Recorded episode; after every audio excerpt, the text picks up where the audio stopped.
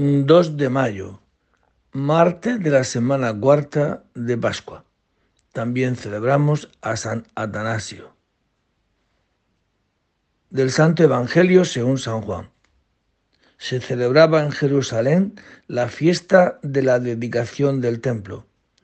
Era invierno y Jesús se paseaba en el templo por el pórtico de Salomón.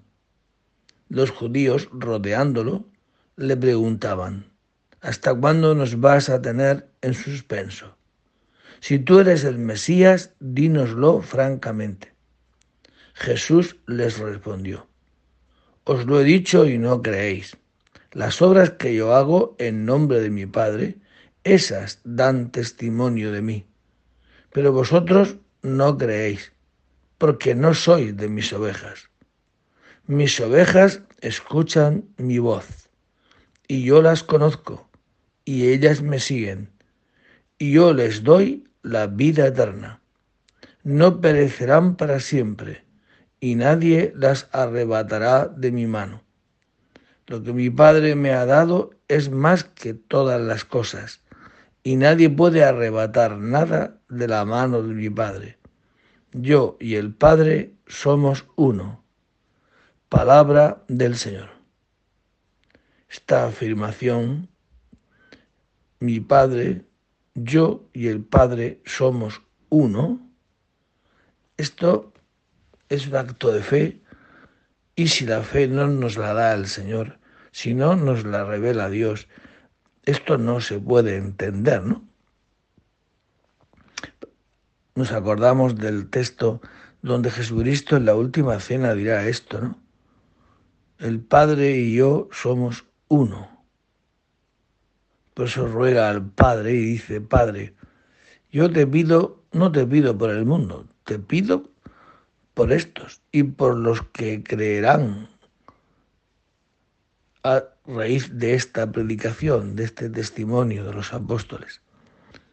Yo te pido, Padre, que el, el, amor que tú me tienes a mí y que yo te tengo a ti, eso es la tercera persona de la Santísima Trinidad, el Espíritu Santo, ese amor esté en ellos, para que sean uno como tú y yo somos uno. Eso es lo que profesamos en la fe, un solo Dios, un solo Dios, un solo amor, un solo espíritu. Y esto es lo que afirma Jesucristo en el pórtico de Salomón. El Padre y yo somos uno. Por eso si no me creéis a mí, creed por las obras que hago. Y las obras que hago no son obras humanas, los milagros que hago. Cuando le doy de, de comer a más de cinco mil hombres, sin contar mujeres y niños. Cuando resucito muerto, a Lázaro. Cuando hago oír a los sordos y hablar a los mudos, andar a los cojos. Creed esto, creed esas obras, que esas obras son de Dios, no son obras humanas, son obras que vienen de Dios. Pero vosotros, porque no escucháis mi voz, y sabemos que en el capítulo 8 de San Juan, Jesucristo les dirá, y no podéis escucharme, porque sois hijos de vuestro padre el diablo.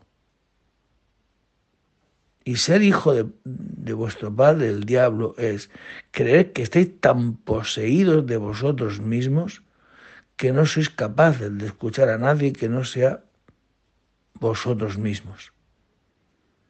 Este es un gran problema que tenemos los humanos, que es el problema del pecado del orgullo.